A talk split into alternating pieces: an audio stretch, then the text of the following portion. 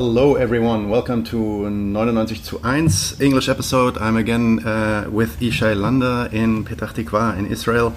And today we are speaking, as announced in the last episode, about Marx's take on consumerism. But before we do that, a couple of short uh, points to uh, introduction for Ishay. Ishay was born in 69, studied history at the Ben Gurion University of the Negev and did his doctorate at the same university with the thesis Nietzschean Heroism in the 20th Century Popular Culture.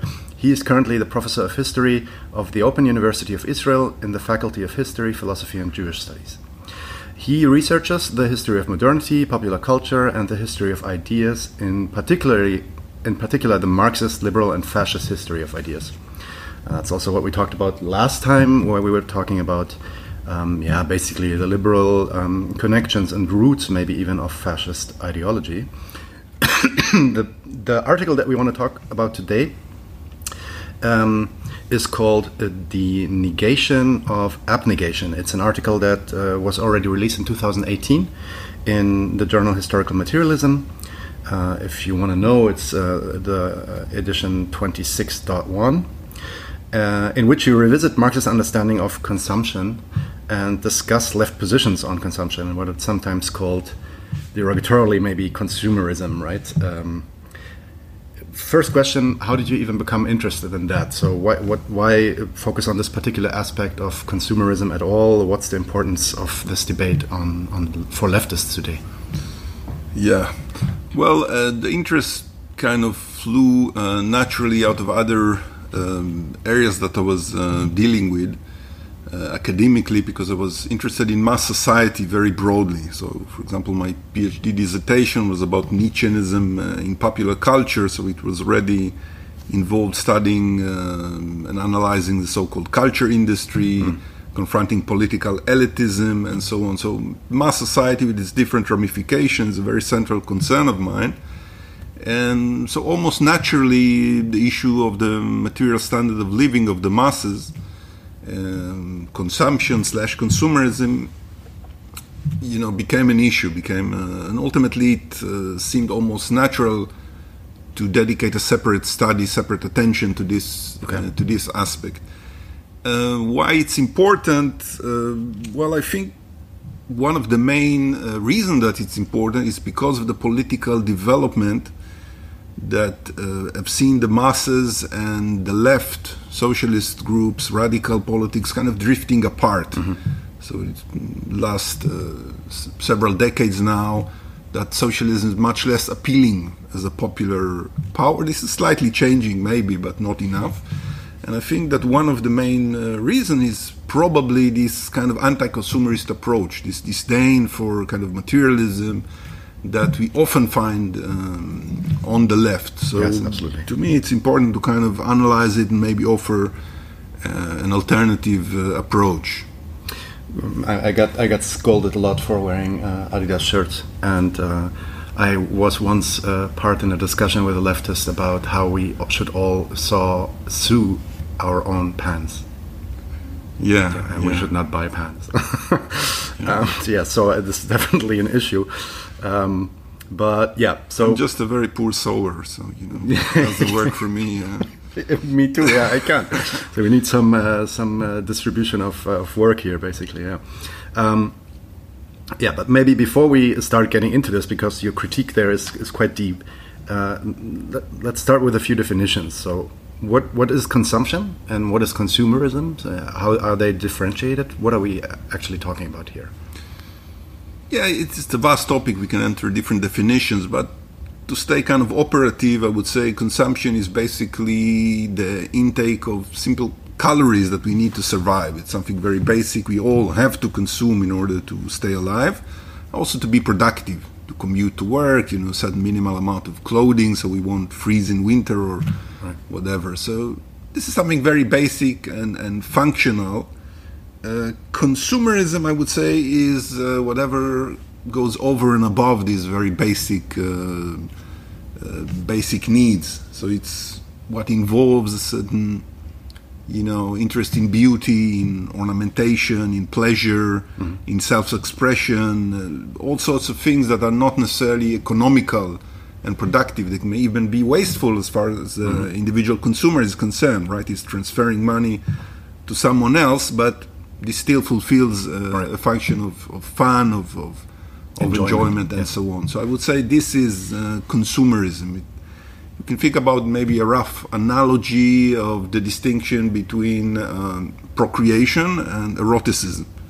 Okay, so procreation is the basic thing. It's all religion accepted as something that we uh, we are even uh, encouraged to do. Mm. Eroticism, if we derive some, you know, which is often um, completely detached from procreation, right, is a much more complicated, something much more controversial. Right, and also many times uh, yeah, maligned basically. And, yeah, yeah.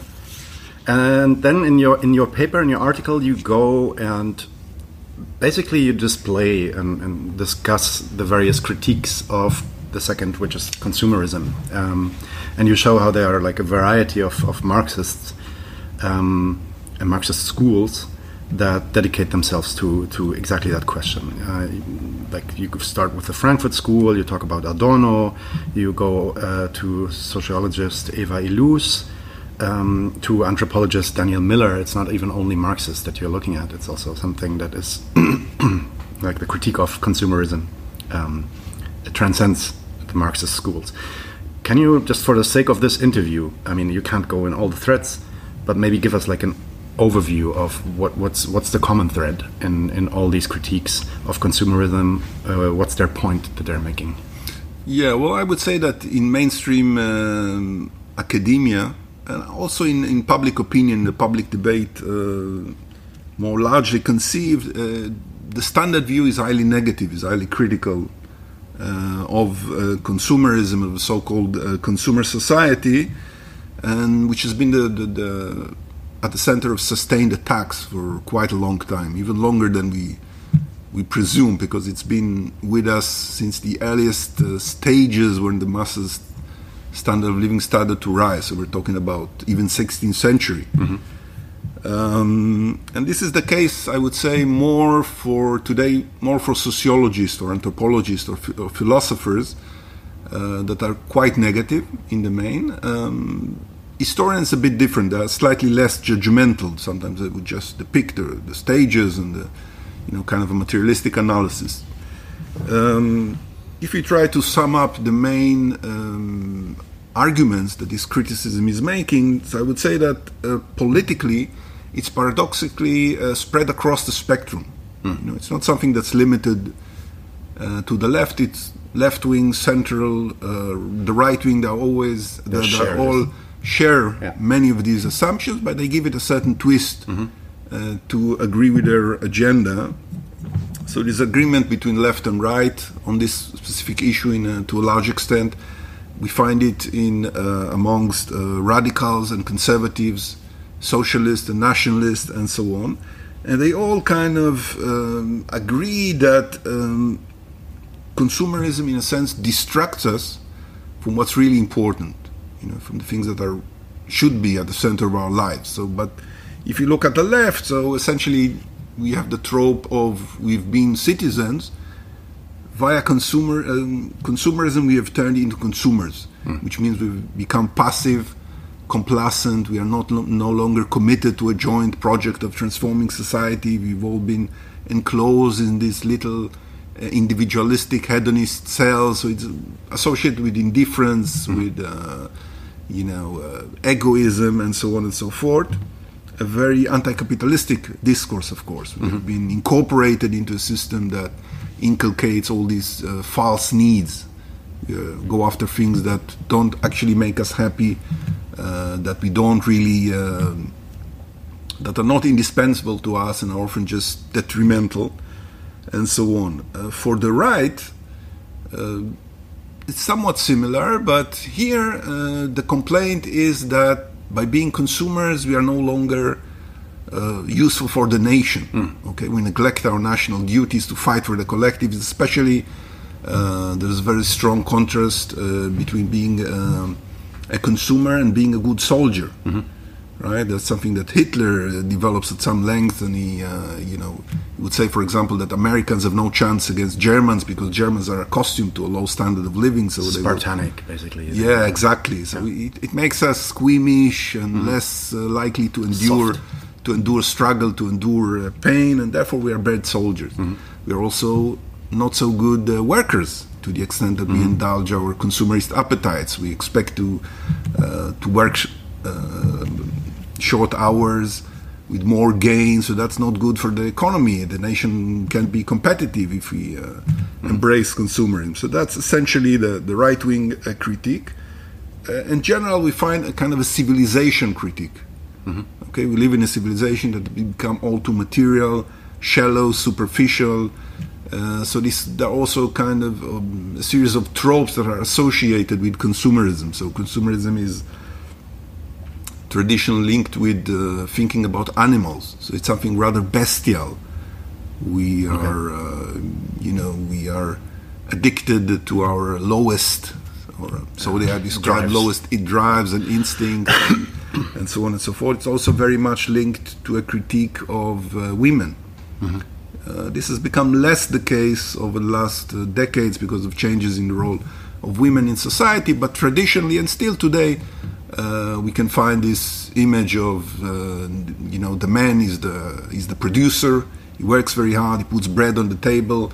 The women are flippant. They just, just consumes. Right. They just take over his right. credit card and go on uh, shopping sprees and so on. So, and to the extent that men also indulge in consumption, this is seen as a sign of effeminacy. They're not mm. really, uh, you know, right. as frugal and hardworking and so on. So this is another um, aspect of this uh, broad civilization critique that is associated with anti-consumerism. In academia, in scholarship, uh, the first line of critique that I mentioned, the left liberal, is much more dominant. You have right wing voices as well. I mean, Jordan Peterson and yeah. the like. Uh, but is f- still in kind of an opposition. It's mostly uh, left liberal. Peripherally, that's an important uh, qualification. You mentioned Daniel Miller, mm-hmm. and he isn't actually a critic of consumption. He actually uh, tries to promote, He's an important figure, He's an anthropologist that uh, in his works try to promote a much more affirmative view of consumerism and try to defend it. We need to look at it much more, uh, you know, to scrutinize how it works, to see that it's not necessarily egotistical. We consume things for our family, for the well being of other people and so on and so forth. Okay, but I would say that Miller and his line are still uh, a side current. Mm-hmm. The mainstream leaving historians to the side, they are a bit of a different kind of an animal. Mm-hmm. But if you talk about, uh, as I've said, sociologists and so on, the main uh, view is still uh, fairly critical, fairly negative. Mm-hmm. And you also say that among those um, critics of consumerism, m- like many of them, if not nearly all of them somehow also approach Marx and, and, and consider Marx's positions on that. Some um, in, a, in, an affirmative way, so they basically admire Marx's point and say, yes, that's uh, that's also what we are basing our assumptions on. Others reject him, and and they most of them reference to some of Marx's writings. So how, how is it possible that you know both uh, let's say both uh, groups can uh, both uh, claim Marx for themselves although they are contradicting each other? Yeah well the thing is that Marx is uh, mostly construed uh, as in scholarly accounts as a very sharp prescient uh, critic of uh, consumerism, consumerist society, consumerist mentality, and so on. so, needless to say, all of these uh, scholars that are anti-consumerist uh, are happy to uh, refer to Marx as some kind of founding father of their theories. You know, they rely on the, on his work. So, if you open up a theory, sorry, an anthology that deals with consumerism, it's very likely that it will be predominantly negative and to start with Marx, either by way of some reference that pays homage to Marx as founding this kind of subdiscipline, or directly uh, passages from Marx would be this is reading item number one or 2 mm-hmm. So Marx is at the starting point. and conversely, there are these people that uh, embrace consumerism, this uh, relative minority, and uh, they tend to oppose Marx mm-hmm. because they say, okay, Marx was anti-consumption, you know, so he's not helpful to us. Mm-hmm. We want to uh, undertake a different kind of uh, of a critique, a much more nuanced critique, much much more forgiving, much more tolerant of consumerism. So Marx is in our way, mm-hmm. you know. So both of them are pretty obsessed with Marx, but for for different reasons. Mm-hmm. So, which are which are Marx's writings that most of these critics refer to when when referring to Marx's alleged anti-consumerism? You speak in the paper about what you call, and I, and I found this interesting, an ubiquitous invisibility of Marx in the writings of these thinkers. Can you explain what you what you mean by that? Well, uh, what I mean is that Marx's name is everywhere, ubiquitous, omnipresent. Yeah. It appears uh, überall. Yeah.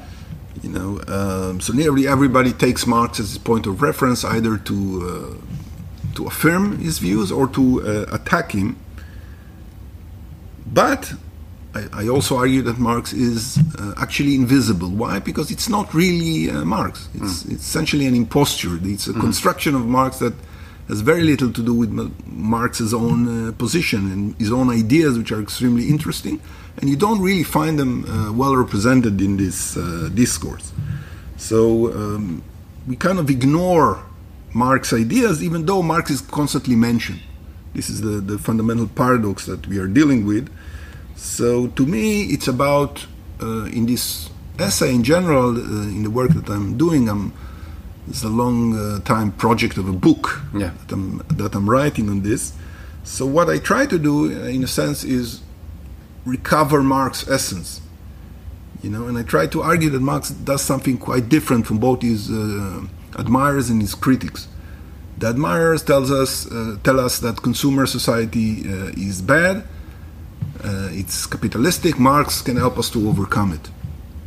The uh, the critics tell us consumer society is good, capitalism is good. Marx stands in our way, mm-hmm. and I believe that Marx does something radically different from both of these. And what he helps us to understand is that we can and should use consumer society and consumerism as a challenge to capitalism. So it's a kind of a, and I'm sure we will clarify what this means. Sure. Yes. Yes. Um, yeah. Uh, last, maybe last question towards this um, this part of where you where you confront the critiques of consumerism. You also claim, and I quote what you say here, that Marx has indeed been heavily Frankfurtized. How so? What does that mean? Um, well, I think in this context we don't need to explain uh, the Frankfurt, Frankfurt School, and, and, the significance of this uh, school of thought. And if we assume that uh, to be a Marxist is to oppose consumerism, and again, this is largely the assumption, um, I think that this is to a, uh, to a great extent because of the legacy of the Frankfurt School, because of its specific take uh, on Marx, in a sense, appropriating Marx uh, for their own uh, agenda. Mm-hmm um, which is a, a, rather striking development if you stop to think about it historically, because anti-consumerism is a very, uh, as I mentioned, is a very um, long and pedigree uh, of conservative critics, mm-hmm. you know, conservative and reactionaries, aristocratic. It's been with us since the earliest phases of, of the rise of mass standard of living. And by comparison, it's true that it has some representatives among radicals. There is a certain streak among radicalism which is very ascetic and frugal and kind of preaches against uh, materialism. But there are also there were also many voices that were much more hedonist, mm-hmm. much more affirmative of materialism, even unabashed materialists. You know. And that was their point, you know, that we need to create a society which is much more affirmative of, of the body, of matters, of our concern with matters, and so on. And just to give you a few examples, it's a very rich tradition. Uh, Heinrich Heine, uh, mm-hmm. the poet, he was also a, a, very good friend of Marx in the joint exile in Paris in the 40s. He influenced Marx quite a lot, and he had this vision of uh, trying to find a democracy of gods, as he called it. And he it was very materialistic. We will have uh, nectar and ambrosia and purple costumes and so on, and very much against this uh, more ascetic republicanism, and then you can look at um, at uh, Sylvia Pankhurst, another important uh, British socialist, who said socialism is about plenty, it's about abundance for all. Mm-hmm. Under capitalism, both consumption and uh, production are restricted. We are going to break through these barriers and so on. Uh, but this uh, hedonist uh, Marxism has been largely displaced. It's become um, almost counterintuitive for us today because we are, I think, we are so accustomed to being anti-consumerist. Yes.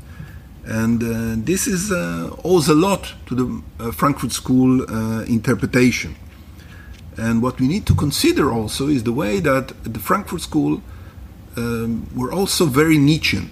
I think they took a lot of their impetus and their uh, outlook from Nietzsche rather than from Marx, and sometimes this comes out openly and expressly, like Horkheimer in his uh, late years expressly said. Uh, I think that Nietzsche is, is, actually a greater thinker than Marx. Mm-hmm. Adorno was less uh, explicit about it, but I think it also between the line you can find very similar mm-hmm. Uh, position. And as we talked about in the last um, conversation, right towards the end, Nietzsche is, happens to be one of the greatest critics of the masses and also mass consumption. So he was talking about the last humans with their tiny, puny pleasures that don't mean anything, dragging all all civilization down. Uh, Nietzsche expressly disowned, dismissed what he referred to as the lust for luxury and fashion. Mm-hmm.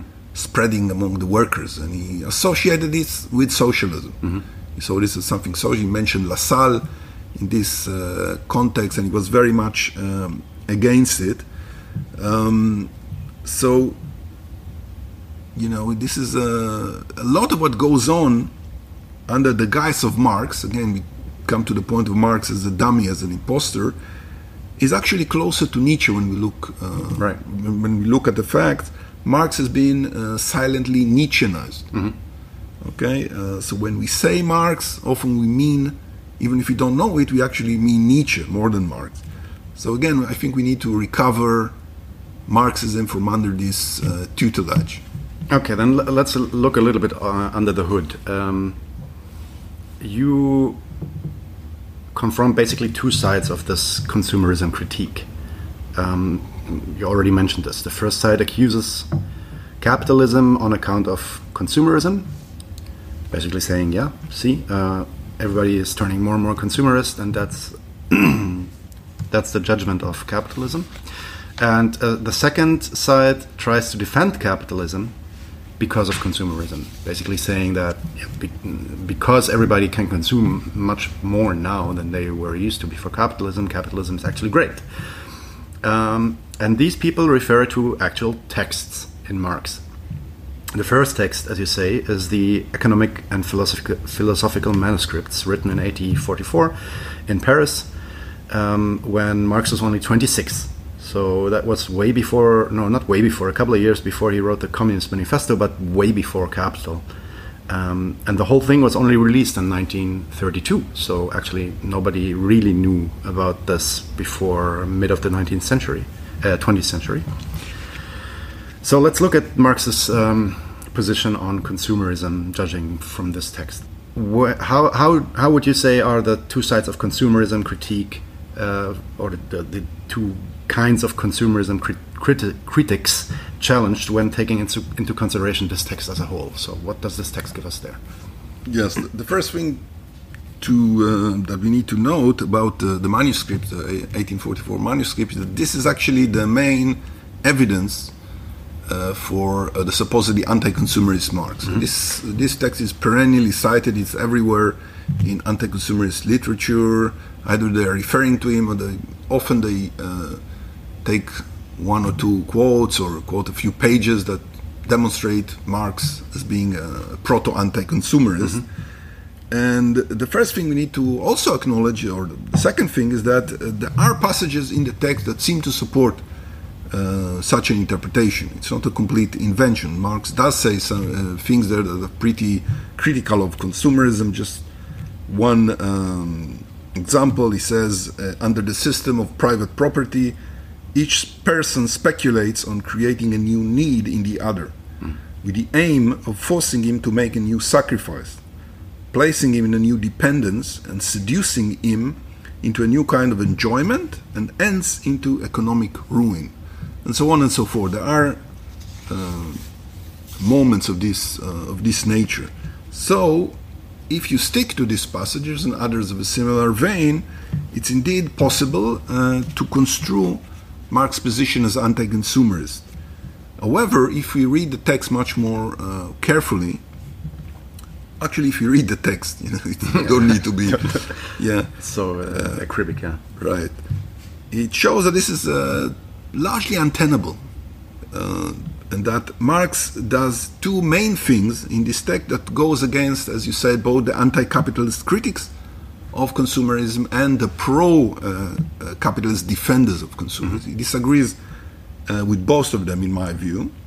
Firstly, Marx in this text uh, clearly defends uh, the increase in working class consumption. It's a very positive goal for him. So he ultimately doesn't agree with the Frankfurt School uh, position. But he also rejects the notion that capitalism just enhances consumption. Mm-hmm. It's very much uh, a different view. So he challenged the pillar of the other perspective uh, as well. Marx um, defends increased worker uh, consumption and multiplication of needs in defiance uh, of the capitalist tendency to severely restrict both of these developments. Give you an example, he argues that uh, by reducing the worker's needs to the paltriest minimum necessary to maintain his physical existence, the political economist declares that man has no other needs either in the sphere of activity or in that of consumption any luxury that the worker might enjoy is reprehensible. And anything that goes beyond the most abstract need, either in the form of passive enjoyment or active expression, appears to him as a luxury. Mm. Uh, unquote. Uh, a crucial aspect of Marx's vision already at that early stage, this is four years before the Communist Manifesto, involved uh, accentuating the ways in which capitalism actually restricts um, consumption, goes against it, limits, stifles it, subjugates it to its own uh, purposes. Marx was concerned uh, to show how it was in the nature of capitalism uh, to foster renunciation of consumption. Just one sentence.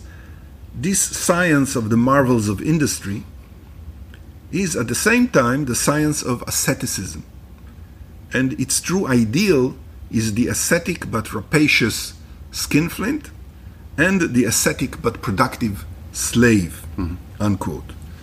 Uh, so Marx shows, I think, very clearly, very eloquently, uh, how capitalism and its ideologists, he talks about political economists, are by no means pro consumerist, uh, pure and simple. And there's a very strong antagonism uh, between consumption, mass consumption, and capitalism already at this uh, early text. So, would you then say that there is no no real ambivalence because you just said like if you read the text you can't get this uh, this idea from it um, in in his yeah in his standing towards uh, consumerism is this is this what the critiques bring up there uh, made up uh, it's not completely made up, as I've said. There are some uh, instances that you can uh, draw in, in your uh, like quotes in isolation. You can then right, them. right, decontextualize them mm-hmm. in, in various ways. Mm-hmm. I would say essentially uh, the dialectic uh, of Marx analysis is being stifled. Mm-hmm. It's being forced into standstill because Marx is an exemplary dialectical thinker, and what he does when he approaches capitalism is offering offers us uh, an analysis of capitalist contradictions, mm-hmm. contradictions, vectors moving in different directions. Mm-hmm. Because of the frictions and the antagonism, you also create movement. That's mm-hmm. a vital aspect, and movement leads to change. So Marx always analyzed capitalism with a view to uh, the possibilities of a change, of a different, of another right. world that will be developed on the basis of capitalism the Frankfurt, uh, the Frankfurt uh, School gives us uh, a static and flattened account. Kind of that they treat in a one-sided manner, and sometimes objectively they change the meaning altogether. I give just one uh, example, which I go, uh, which I analyze at some detail in the in the paper itself. Here I will just give the gist of it. In Erich uh, Fromm's uh, case, Erich Fromm was a notable member and kind of a proponent of uh, critical theory in the 50s, 60s, and 70s, and he kind of condensed Marx's position into the dichotomy of having and being, to have or to be. And he claimed that uh, Marx was all for, naturally, for being as opposed to having. And having means consuming Right? Having means having all these things that we don't actually need that distracts us from our from being, from you know developing our humanity, our social relationship, and so on. Uh, and this becomes a very important trope during the 60s, also the student uh, revolt, and so on. And the thing is that uh, when you consult the passage where Marx is saying this, Marx's point is completely different. It's mm-hmm. the very opposite. Marx mm-hmm. having means cons- uh, doesn't mean consuming. Being entails consumption. Yeah. Having for Marx is actually refraining from consuming and saving. Mm-hmm.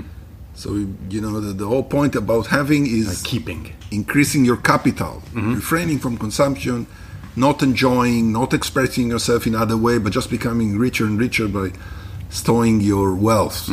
You know, so what was actually a statement for uh, consumption, Erich Fromm uh, turned into a statement that was punishing uh, consumption, advising us to look beyond uh, consumption. Just to make clear, I'm not saying that Fromm uh, mischievously or deliberately uh, changed things. I think he read this and kind of said, okay, this chimes in with my own interpretation, mm. and he took us in this direction, but without noticing that uh, in the text itself, uh, something quite uh, different was going on. You know, um, I think in Marx, in general, it's not about transcending abysmal poverty, as Erich Fromm mm. put it. It was about enhancing us materially, and I think it's a very uh, important thing to realize. Um, another example of the things that uh, are misrepresented in our current view of the text concerns alienation. Mm-hmm right? Uh, this is a very important term that appears frequently in this text, but usually it's been um, construed as meaning a spiritual problem, essentially. So we are surrounded by a world of objects that doesn't give us satisfaction. There's no meaning, there's no purpose in it, and we have, don't find our ways in this uh, alien world. We are estranged from it. This mm-hmm. is the main problem that is uh, that literature um, as extracted from Marx's text.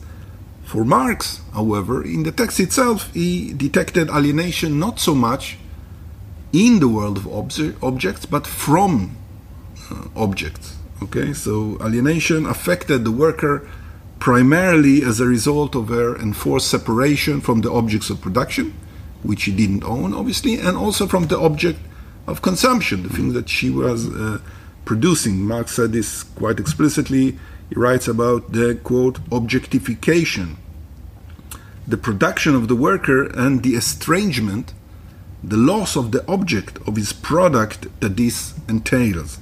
Unquote. Uh, plus, uh, the ver- there is a very strong emphasis throughout the text on materialism, on the need of humanity for objects, for things. And uh, the revision of Marx has gone so far that today we are uh, we need to remind ourselves of this uh, of this feature, which should have been quite self-evident. Yeah. I mean, it shouldn't shock us that Marx was a materialist. He saw himself as continuing the legacy of, especially French materialism, as it developed uh, during the Enlightenment and so on. There is one uh, passage which I uh, think it's worthwhile to quote at some length because okay. it indicates Marx's uh, unabashedly materialist vision. He says uh, quote, an objective being acts objectively. It creates and establishes only objects because it is established by objects. But these objects are objects of his need, essential objects, indispensable to the exercise and confirmation of his essential powers. To say that a human being is a corporeal, living, real, sensuous, objective being with natural powers means that he has real, sensuous objects as the object of his being and of his vital expression, or that he can only express his life in real sensuous objects. I think this is a very uh, powerful and emphatic materialistic vision, emphasizing the importance of objects for human beings. So the, the whole idea that humans can simply be, you know, and, uh, detach the relationship to objects, to things which I don't need to have, I think is inimical to Marx's fundamental argument. Hmm. Marx's uh, criticisms about consumerism that we already uh, mentioned, yes, but we also need to take into consideration the fact that at that time, uh, consumption in excess of the essential was limited to a fairly um, Sure. thin Yes. layer of the, of the of the people, right? So Marx specifically speaks about idle wealth dedicated only to to consumption and pleasure. So he's not even attacking the middle classes of his time, which were fairly laborious. He was essentially speaking about the layer of aristocracy that kind of engaged in conspicuous um, consumption, right? But how much of today's anti-consumerism that often relies on, on Marx, as we stated, even addresses the luxury of the super rich? You know, I think very uh, it's very marginal. Today's neo aristocracy is seldom attacked in this literature, and it's very, very um, rarely the center of the critique. So often it's just the masses and how they consume and indulge themselves. So for Marx, it was essentially the sybaritic spending, uh, to put it maybe in your terms, of the one okay, the, the thinnest layers. Yes. Yes. Whereas today, who are the the sinners? Those who belong to the ninety nine percent. Right. You just go in every shopping mall, you will find the sinners Right. engage in consumerist success, presumably. So even the target of, of criticism has shifted uh, significantly. Um, now, um, even a stranger thing uh, even takes place in that you find sometimes the Frankfurt School defending upper class luxury against Marx. You know, this is a, a place, uh, reference that I've came across quite recently. Uh, Leo Lowenthal, another uh, member, uh, he said, and I'm quoting, luxury is a good thing. Proletarian resentment of the upper class is not conducive to theory. Enjoying doesn't make you mean at all. Enjoying makes you more differentiated. I would say straight out that luxury is the anticipation of utopia. Perhaps Marx, too, could have said some, some things uh, better and in a more differentiated way if things uh, wouldn't have gone so bad for him. Unquote. Which I think is, is pretty striking. Defending upper class luxury Yeah. of all things against proletarian resentment, Yeah. against Marx. Um, in fact, uh, this is not so far from what Nietzsche was, was saying, or Spengler, his disciple. Nietzsche Right. actually also endorsed luxury of the elite, Right. you know, of the upper class. He said the best food belongs to us, and if you're not given it, we, we take it, you know. And uh, Spengler, one of Nietzsche's most uh, illustrious right-wing disciples, said that luxury concentrated in the hands of a few is the prerequisite of, of high culture, and so on. Um, so um, I would also say that this uh, reflects the upper class uh, lifestyle of some of the Frankfurt School members and their consumer uh, Absolutely. choices. Okay, because for instance, uh, Adorno, even in exile in, in America, spent his uh, summers, many weeks during each summers in late 30s and early 40s, in uh, essentially a luxury resort hotel, um, which is fine. You know, I'm not, uh, Yeah, not right. Filled with indignation. How could he do it if he had the resources and that's his choice? That's fine. But the problem is, if that's what you do, maybe refrain from being so anti-consumerist yeah, when it comes to to the rest of us, uh, to the rest of us. And uh, you know, Lukács, Georg Lukács, the Hungarian Marxist, was kind of closely associated with the Frankfurt School at the beginning, or was rather an inspiration to them. Later on, there was a big breach. Split, yeah. He uh, wrote a famous slash infamous piece called the, the Grand Hotel Abyss, uh, in which he satirized the Western uh, Marxism, uh, including Adorno, and he said they installed themselves in this luxurious hotel at the edge of the abyss with all the pleasures, and you know. And Adorno actually responded to this, uh, and he described it as a bad joke. You know, it wasn't a joke as far as Lukács was concerned. He was aiming to analyze an objective situation. He dismissed it as a joke, but then he said there is an element of truth in that, and I'm actually uh, it does describe my situation a little bit, and I'm thinking about the little cabin, you know, in Charlie Chaplin's uh, The Gold Rush. Mm-hmm. You know, there is this cabin tottering, literally tottering on the edge mm-hmm. of the abyss, you know, going this way and that, and he says, you know, that's my situation. Which is, you know, slightly disingenuous. You know, mm-hmm. he didn't live in cabins. He wasn't exactly cooking his shoes for, for lunch, you know. And uh, similarly, Horkheimer, there are now uh, reports that he uh, he lived also very uh, uh, upper class life, mm. and he actually took enormous uh, sums. Allegedly, um, you know, that's the story that some people tell us that belonged to the institute. He took them kind of illicitly for his own purposes. Mm-hmm uh, significant sums. We're talking in today's uh, money, it would be like one million dollars, okay, or something like that. Yeah. So, uh, again, we, we need to. I think it, this is not meant ad hominem, but to situate this critique in its in, in its context. Yeah. Yeah, that's interesting. I didn't know these these things. Okay, then there is a second text that you refer to, or they re- frequently refer to those critics, and that is, of course, then uh, Grundrisse. Marx wrote that like uh, a decade, uh, more than a decade later, in 1857 to 1858, and this also wasn't published way late. wasn't published uh, sooner. Um, it was published like before the 1940s in the Soviet Union, but in Germany, like in, in German, uh, only in 1953 actually. And you also explain how this, even though you know there is there is a way to also read that kind of um, affirmative position towards consumerism already in the Paris manuscripts, that there does change something in Grundrisse. So, how does this text differ from the manuscripts, and what kind of general development can you identify when you compare these texts?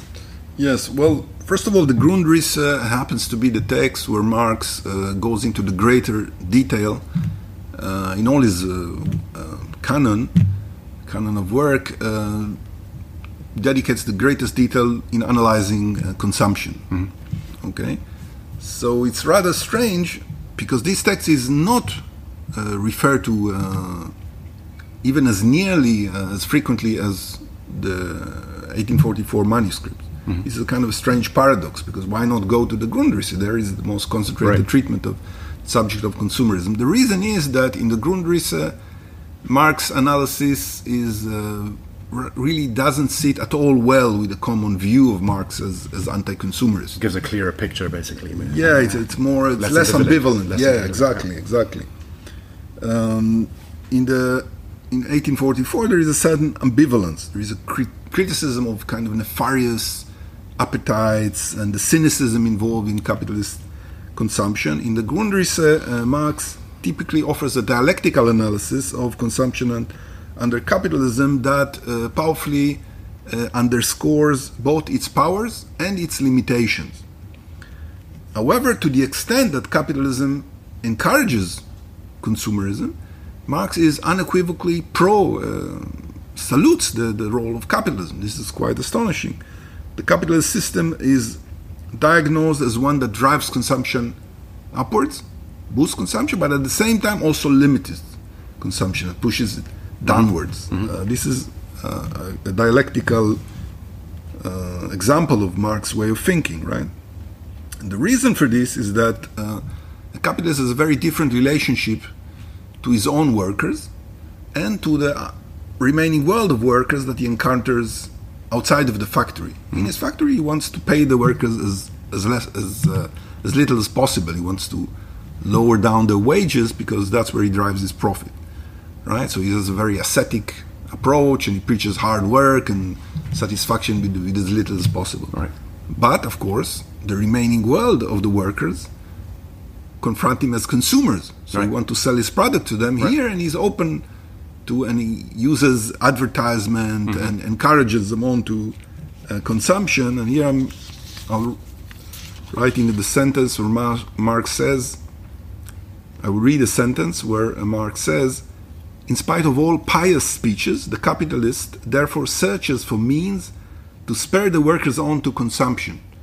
to give his wares new charms, to inspire them with new needs by constant chatter, etc. Unquote.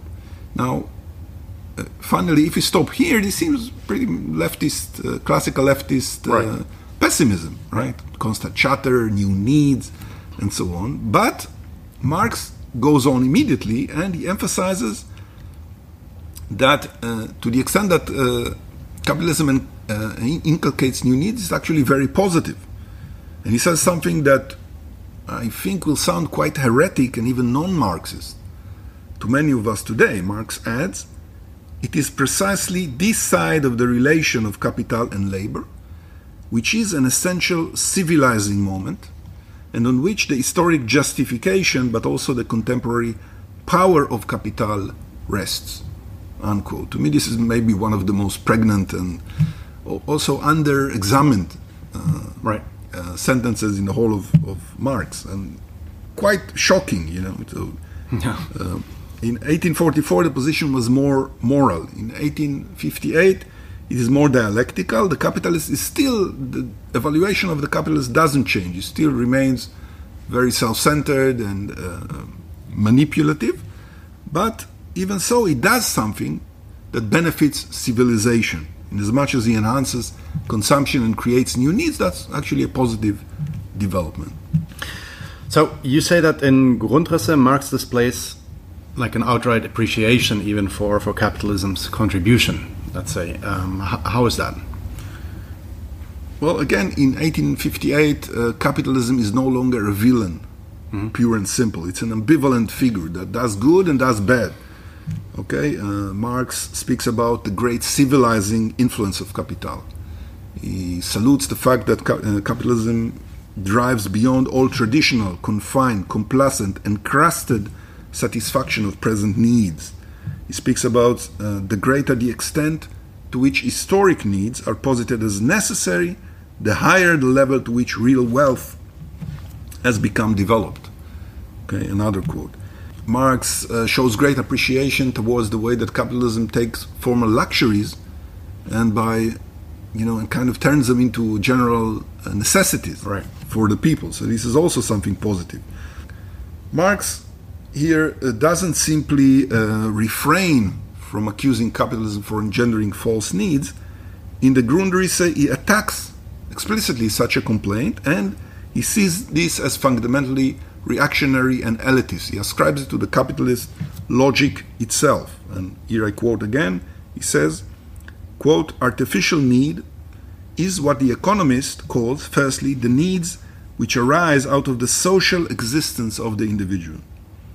Secondly, those which do not flow from his naked existence as a natural object.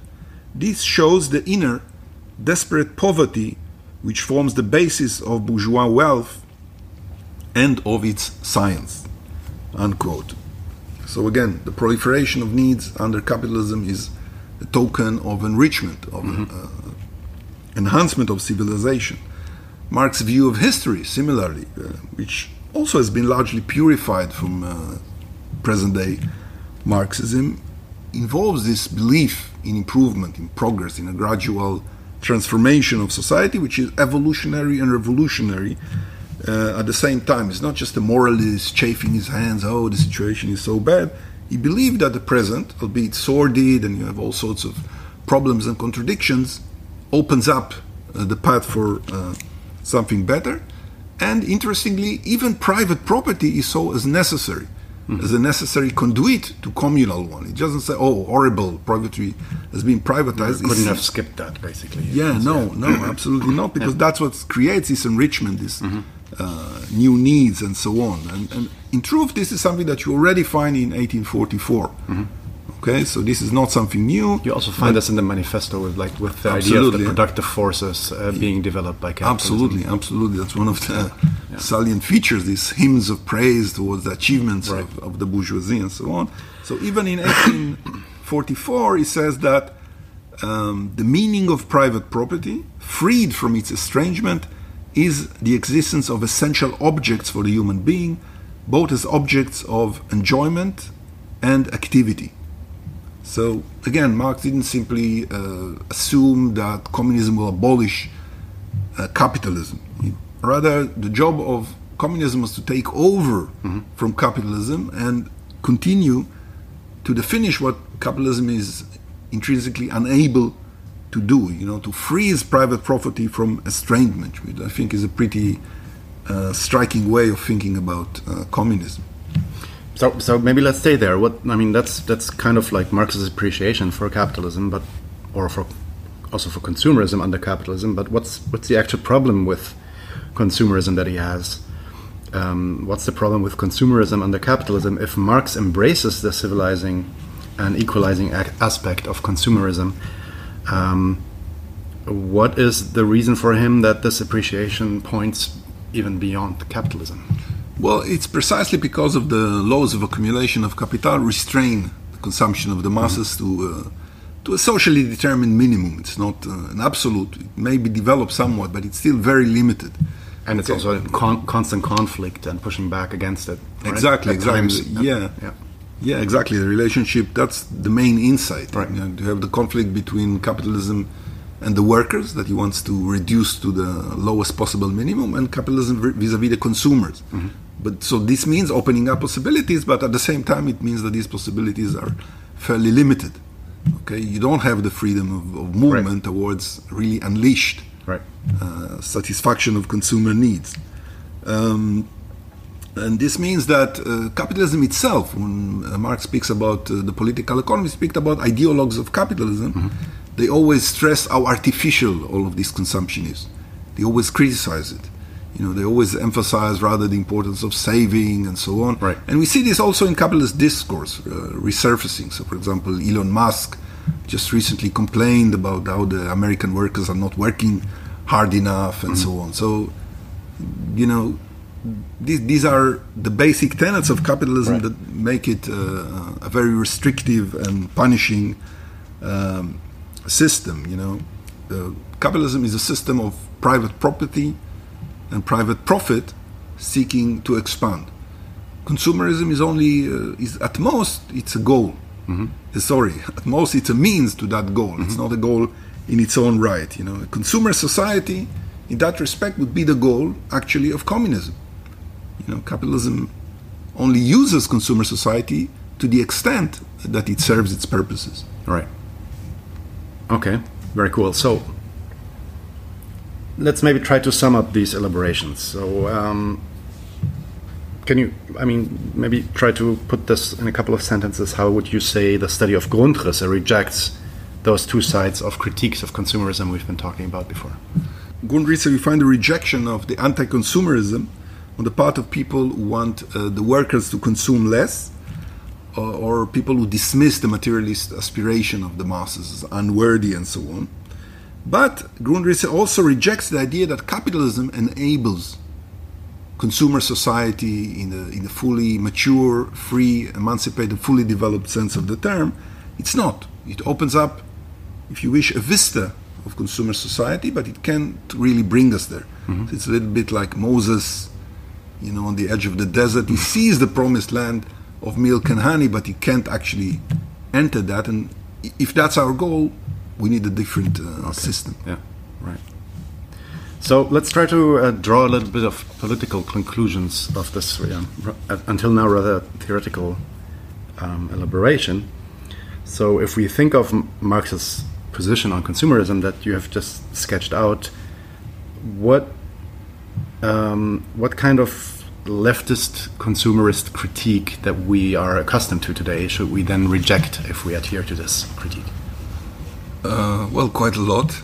uh, I think that any criticism that involves elitism and, and disdain uh, of popular aspiration should be uh, rejected.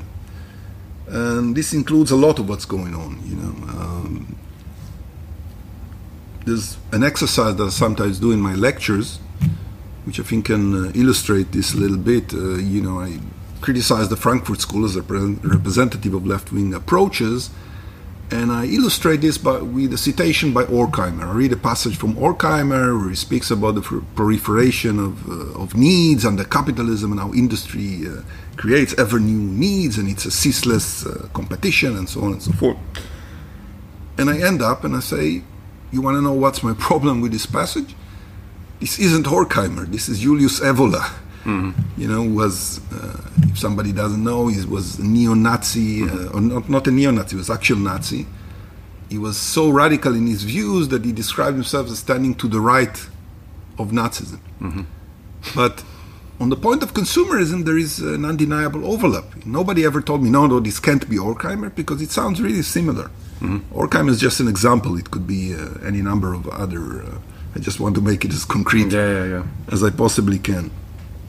Um, you know, upper class uh, anti-consumerism, uh, as I've said, is a very long pedigree. You know, there are complaints about the masses starting to get used to luxuries that they don't need. In, in England, when the workers started drinking tea, it was considered non-English right. and a threat to the English way of life, which was very aristocratic, very separating the, the classes. How would they work for us, even if they start, you know, getting addicted to all these unnecessary luxuries and so on?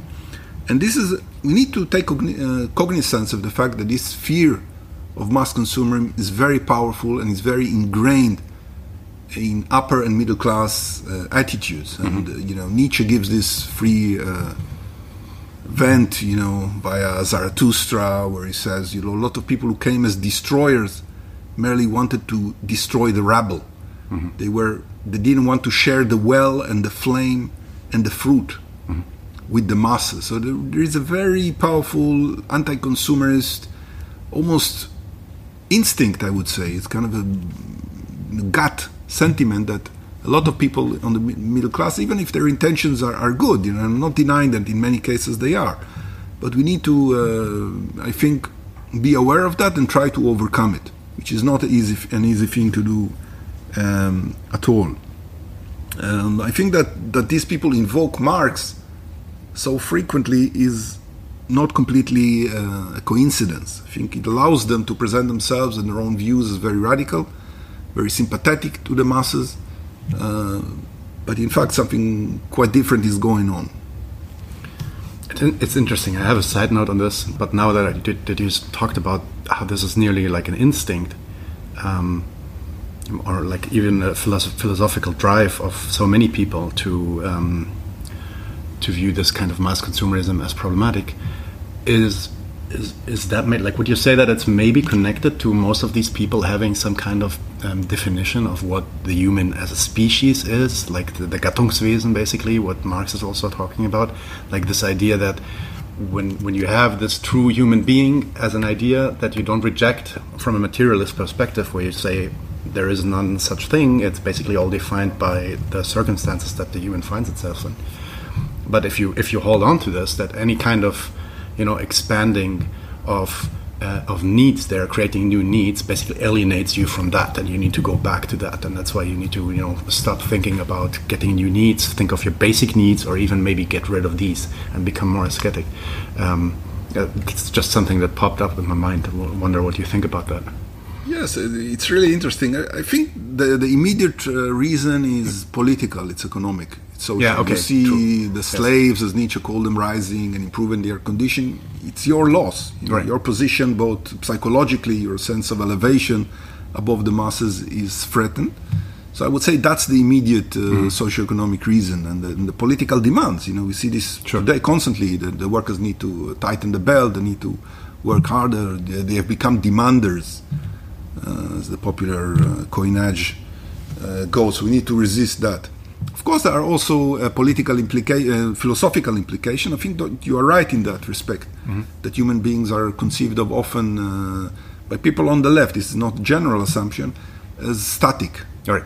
You know, there is so some core to to what uh, what it means to be human, basically. Yeah, which maybe there is, but maybe the core, core, is about expanding. You know, that's what right. human beings do. It's part right. of the species being is to develop, it's right. to expand, it's to uh, you know develop technologically, develop socially, that's the Hegelianism, mm-hmm. uh, you know, writ large. You mm-hmm. know, Marxism continues that uh, that impetus, and for a lot of people, that may be challenging. This mm-hmm. idea of constant development is actually threatening, and you want to return to a position of doing very little and being satisfying yourself with. A, I think there is an insight here. Yeah, like this back to back to uh, one one's own nature thing, right? So right. Yeah, yeah, yeah. Okay. Um, so having this critique of, or, or having this uh, idea of what we should reject, uh, what is it that we should uh, then uh, do instead when dealing with with consumerism? Is it like, what's the alternative? Is it like just bland, you know, accepting of any kind of consumerist consumerist escapades and, and uh, Yeah. luxury? Um, well, I think first of all, uh, we need to use consumerism as a weapon. Okay? We shouldn't be afraid of it. It's not something that threatens us as people who embrace socialism or Marxism. It's on our side, essentially, if we look at it, I think, correctly or at least Marxistically.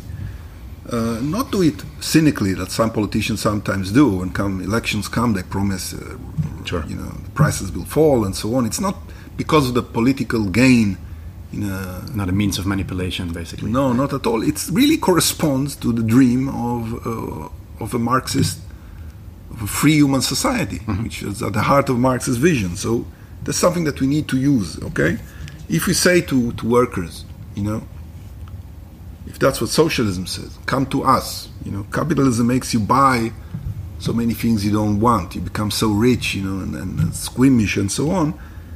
We actually, I think, end up driving them away Of course, yes. from socialism, and indirectly it becomes an apologia for capitalism. Mm-hmm.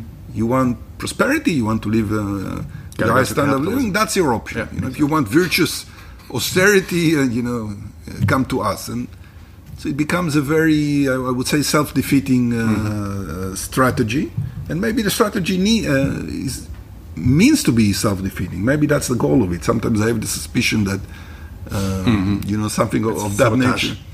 Yeah, Some it's kind kind of of, we, we self-sabotage. yeah, exactly, exactly. We remain very virtuous, but alas, the, the masses don't want to join us. So. So it also also doesn't require you to get practical and exactly, yeah. exactly, and you can embrace pessimism and renunciation, and oh, the masses have been manipulated and so on. Instead of seeing there is a lot of rationality in what uh, Mm-hmm. in the popular demands that we hear uh, all around us. Okay. Uh, we should uh, emphasize this fact. Capitalism gives you vicious austerity. There are so many indications of that. It's not a fantasy. Sure, there are, there are uh, enhancement of consumption in certain senses, but the wages are shooting up all around us. We live in an age of, of inflation, of general shrinkage. Standard of living has been uh, very static and, in fact, even declining. You know, the amount that you have to pay for housing has went up almost everywhere. So these are things that we should exploit. You know, not uh, you know we shouldn't be ashamed of wanting to establish a democracy of gods. Okay, as Heine put it, it should be a positive banner that we uh, use to construe and to recruit support for socialism. Needless to say, the basis is not that. The basis is healthcare and affordable Sure. housing, you know, and, and general uh, health treatment and so on. The problem is often when the left creates an alternative. This is what really matters. Consumerism is bad. And why uh, Right. force the, the, the people with this choice? It, it makes your own position extremely uh, unattractive. Unattractive, yes. You know, the Marx wants us to have both. You know, so we should uh, uh, use the both of them as, as a political uh, strategy. Um, also, I think that if we try to think about concrete ways of approaching this goal politically, is changing our attitude to many things. For example, uh, the, there is a tendency on the left to scoff at the American dream, to see the American dream as an obstacle. You know, whereas I think that, in point of fact, the American dream has a lot of affinities with the communist dream. You know, if you, if, not in all its inflections, they are very bourgeois and middle class and kind of competitive, but the basic dream of attaining, of uh, getting into this land of milk and honey, of democratized luxury for the masses where everybody can consume and enjoy, that's that has a lot of uh, in common uh, with socialism, and uh, conservative observers have actually noted this. For example, Hannah Arendt, uh, she wrote expressly against the American dream because it Right. taught people to look for prosperity. What we need is uh, citizenship, you know, and so on and so forth. And uh, so, and in popular culture, by contrast, you see an enormous uh, you know, an enormous desire for increased consumption, almost defiant, Sure. that we can attach to. For example, there is this, uh, you know, uh, the best things in life are free, but you can give it to the birds and bees. I want money, you know, that's what I need. And so it's a famous rhythm and blues song that was written in the 60s. Also mm-hmm. among uh, uh, Afro Americans, this is very strong because they, of course, come from the from most deprived and right. the most uh, restricted consumers. So there's so much that we can tap into and connect and say this is exactly what communism offers. But if we say no, no, this is something that's reprehensible, and we join right. uh, Arendt and so on, we restrict ourselves. Um, in that respect, you know, another example that I really like is this T-shirt. Uh, Jesus saves, I spend. You know, and there is a, a mixture of the dollar with the cross. Some potential there, I would say. Oh, yeah. um, I think that communism, in that respect, should insist on the fact that the American dream, in its popular dimension, not all dimension, is essentially valid. It's mm-hmm. legitimate, and the problem, the, the, the, the, reason that the American dream remains a dream is largely capitalism. Mm-hmm. You know, communism can help to uh, get us near to the to the American dream. And uh, I return to the point that uh, fascism is useful in that respect, maybe only in that respect, because so many fascists took care to uh, emphasize how communism and Americanism are very similar. That's right. a fascinating thing. They always emphasized communism and Americanism are two sides of the same coin. Right. It's exactly the same thing. Evola says that, Heidegger, uh, even liberal thinkers like uh, Stefan Zweig and so on. It's a very common trope. Uh, you know, uh, Alain de Benoist was a very important figure in uh, the post-war uh, New Right. He says the USA is the capital of Marxism. Mm-hmm. You know, and they say America is the most communist society that was ever built, and so on. So, and this is completely overlooked, I think, in, in left-wing discourse. So, yeah, we should tap into this and see how we can broadcast it uh, to broader masses to understand that the choice that they have to make is much more enticing. Mm-hmm. Would you then say that, maybe as a last question, would you then say that there's any value in critiquing consumerism flat out, like all these critics that are um, so dominant in at least leftward uh, discourse now? Is there something to it? Is there something we can learn from this? Um, well, I think um, consumption critique uh, can, of course, be legitimate. I mean, it would be uh, abstruse to say all acts of consumption that we see around us are wonderful and we should endorse them. That's not my position at all. Of course, there are many things that we consume or that are consumed in our society that I don't think are good, and I think it's perfectly legitimate and even necessary to take a very firm position against them. If you mm-hmm. look at the uh, shooting sprees in America. You go to a shop, you buy a weapon, and you go killing. This is something that we need to to oppose. Obviously, the same with smoking and, and many other features. Uh, the, the, the, thing is, first of all, that much of this criticism is not a, crit- a criticism of consumer society as such. Okay, it's right. an, often it's a criticism that can be done and is done by consumers themselves. Right. For example, you think about planned obsolescence, which is inherent to capitalism is there any consumer who wants his smartphone to, to stop functioning at the same yeah, right, point, right. or the refrigerator to, uh, you know, these things cost a lot of money, and capitalism builds on this. So right. this is another thing that we can use as consumers and or, or as people who defend consumerism to say, your consumerism is bad. What you offer is, is not good enough. We need a better consumerism. Basically. A better consumerism. Right. So this is an internal critique as opposed to the position that says, oh, this is consum- consumer article. This right. is just inherently bad. This is very different. Uh, consum- consumerism, acts of consumption, are a vehicle for people. So if you live in a, if you are a racist person, right, you can express your racism via acts of consumption. You can buy, I don't know, Pepe the Frog T-shirts or swastikas. You can go to the to Amazon and order some such things and so on. Sure. This is possible, but again, the problem is not so much with the act of consumption itself.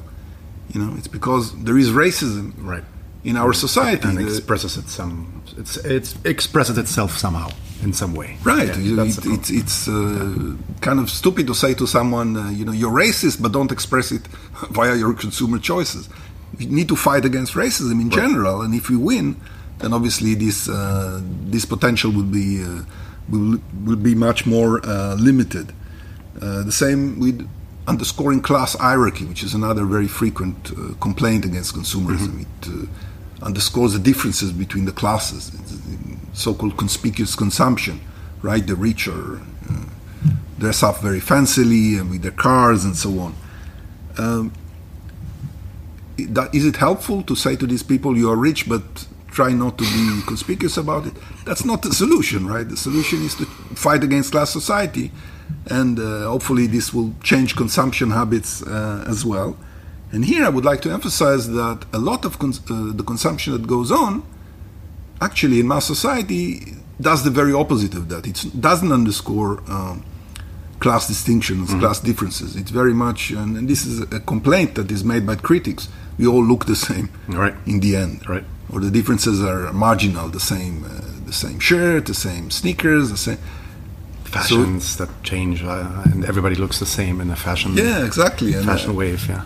And, and, this also could be seen as something positive. This is the way that mass consumption actually stresses our similarities. Mm-hmm. Sameness isn't a taboo, it's only very threatening from a kind of an elitist vantage point. We are right. similar in many respects, and if consumption underscores that, that's not necessarily a problem. That's right. a way of uh, stressing our species being, to put it in, in a Marxist uh, sense. And this is actually uh, astute observers that were um, not radicals noticed that. For example, Montesquieu said everybody strives for luxury, they end up all being the same. Mm. So maybe for Marxists it's a good thing.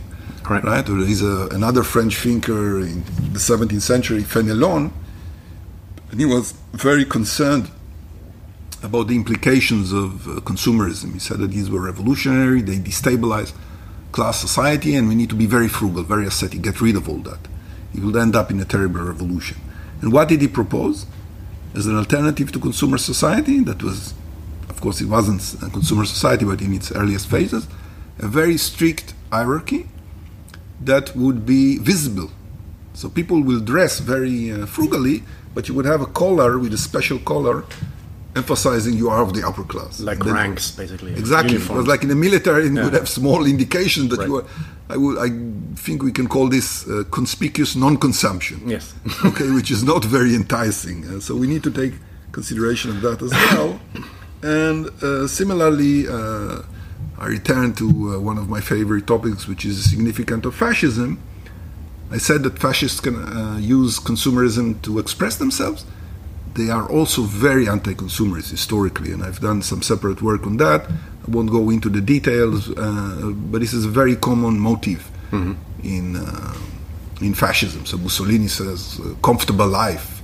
That's despicable. The, the, the joint thing that all fascists are united is, is opposition to, to comfort. Mm-hmm. Just for instance, and uh, neo Nazis, the far right today, are very much anti consumerist also sometimes take a position against the American dream, which mm-hmm. ties up with our uh, last answer. And in Germany, even, you know, got Götz Kubitschek, I'm sure you, have mm-hmm. heard of him from sure. the Alternative for Deutschland. He also spoke up against consumption in interviews. Said you only go, have to go to a shopping mall on Sunday and you will see spiritually there's nothing there. Mm-hmm. Okay? So, uh, uh in short, I think that as should be evident from our times of protracted shrinkage, stagflation, and inflation, and so on, consumerism can be potentially an ally in our right. struggle to create a, a, better world. And I think we should uh, should consider that possibility uh, very seriously because at the moment we are handicapping ourselves. I'm not sure there's a verb handicapping, but handicapping, yeah, or like uh, uh re restraining ourselves. Yeah. yeah. Just like capitalism is restraining consumerism. Yeah. yeah.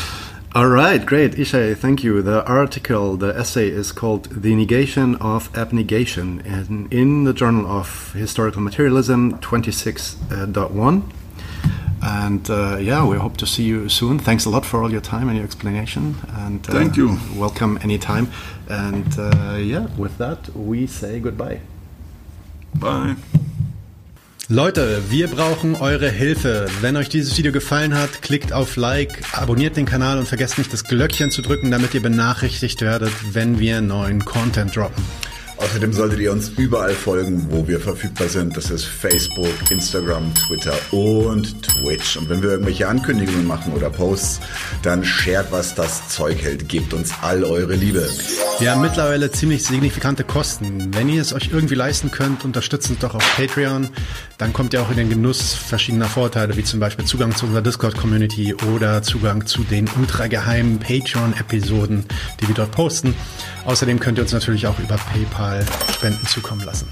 Außerdem haben wir mittlerweile einen eigenen Online-Shop. Das heißt, wenn ihr euch immer noch fragt, was ihr euren Lieben zu Weihnachten, Ostern oder sonst wie schenken könnt, geht dorthin und kauft duftes Merch. Alle Links dazu hier in der Beschreibung oder auch auf unserer Webseite 99zu1.de. Vielen Dank fürs Dabeisein, danke für die Unterstützung und wir sehen uns in diesem Theater.